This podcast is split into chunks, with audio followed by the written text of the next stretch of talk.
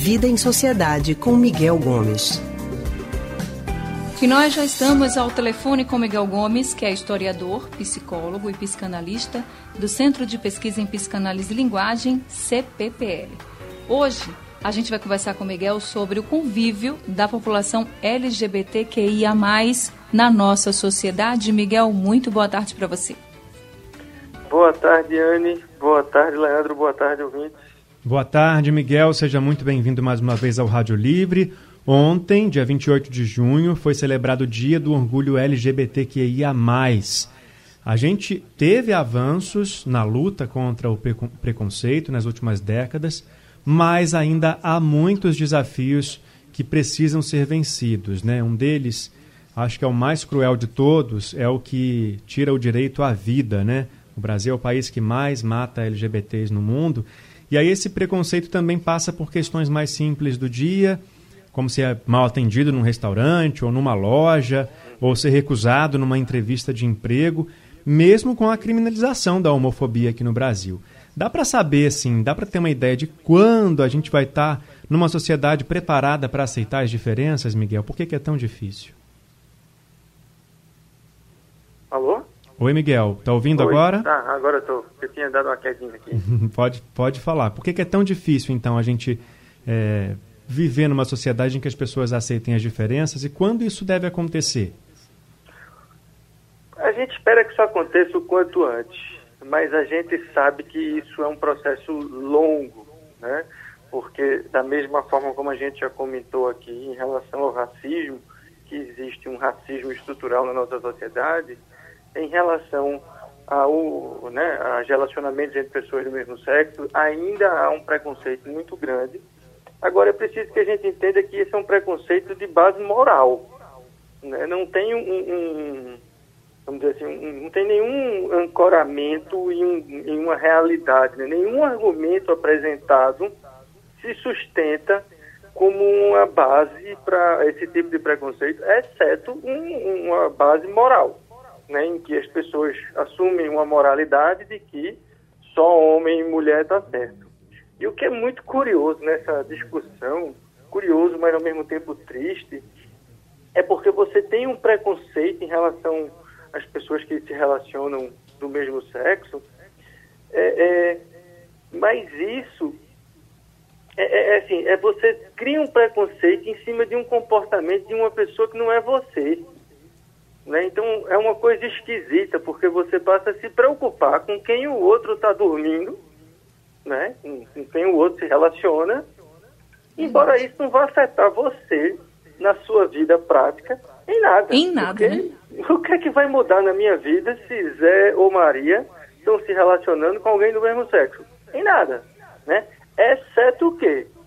Exceto que na nossa moralidade, vamos dizer assim, hegemônica, e que isso vem diminuindo, é, entendeu, porque isso não é um dado, isso é uma coisa que a gente constrói na cabeça da sociedade, né? É construído, de que o certo é homem e mulher. Então, o, que é que acontece? Como é que eu leio essa história, né? Quando eu vejo um homem com outro homem, isso repercute em mim, me fazendo inconscientemente perceber que eu um dia posso me apaixonar por um homem. Como isso é moralmente reprovável na minha sociedade, eu, opa, não aceito isso de jeito nenhum.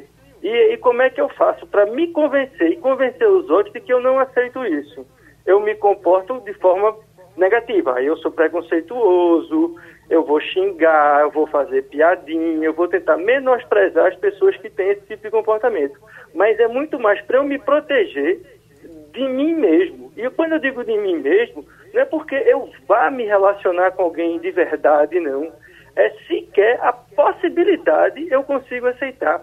Eu me lembro que quando eu dava aula, e enfim, todo mundo sabe, eu sou professor de história também, quando eu dava aula em colégio, e às vezes acontecia situações assim, em que, claro, né, o professor tem uma posição de autoridade dentro da sala e então, então eventualmente acontecia de algum aluna querer vir paquerar com o professor.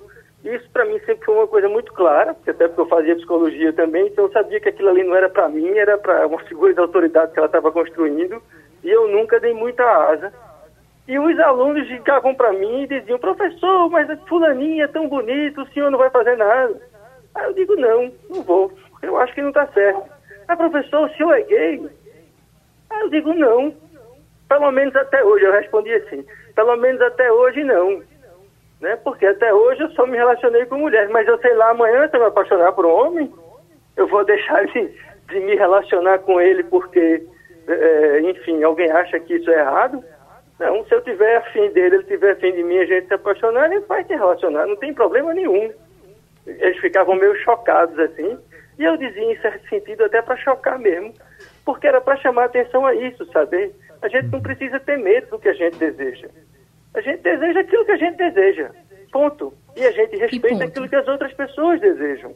E pronto. Agora, Miguel, isso que você Oi. falou é muito, muito comum não só no ambiente escolar, claro, em toda a nossa sociedade, é só um reflexo né, de uhum. alguns setores.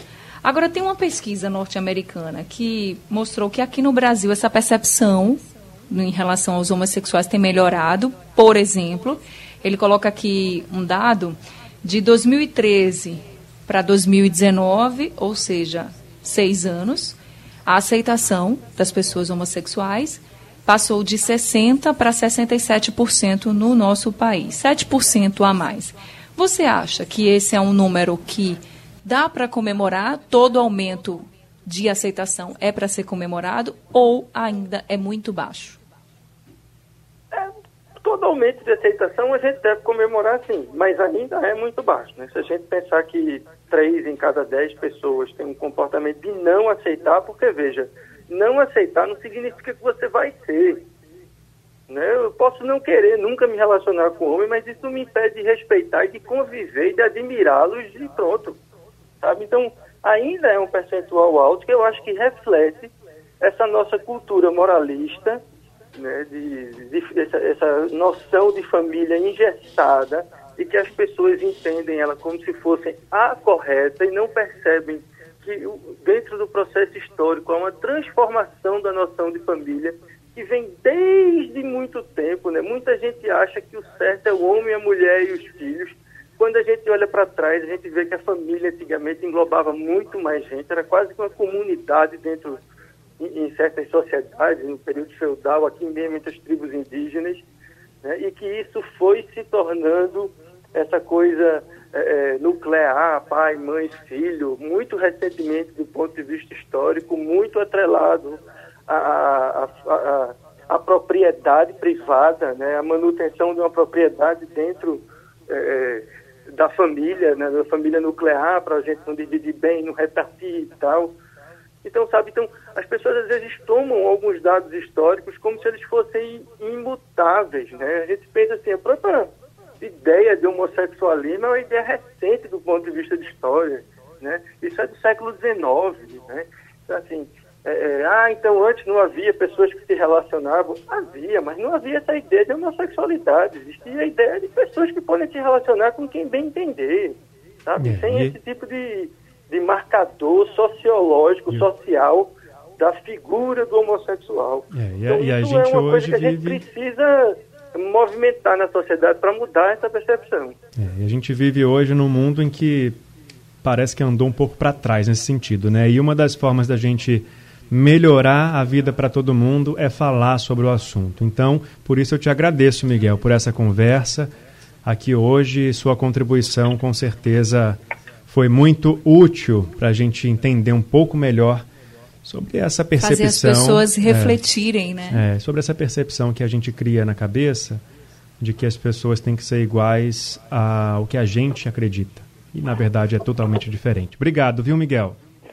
Obrigado, Leandro. Obrigado, Anne. Obrigado, ouvintes. E é por aí mesmo. A gente tem que abrir a cabeça e, e a gente defender algumas bandeiras não significa que a gente precisa ser, não. Uhum. Né? Mas a gente precisa Exato. sempre defender a liberdade, a diversidade e a tolerância. E aí, mais uma semana cuidando de uns dos outros em casa. Em casa. Tá certo, Miguel. Até a próxima semana. Muito obrigada mais uma vez. A gente acabou de conversar com o historiador, psicólogo e psicanalista do Centro de Pesquisa em Psicanálise e Linguagem CPPL, Miguel Gomes.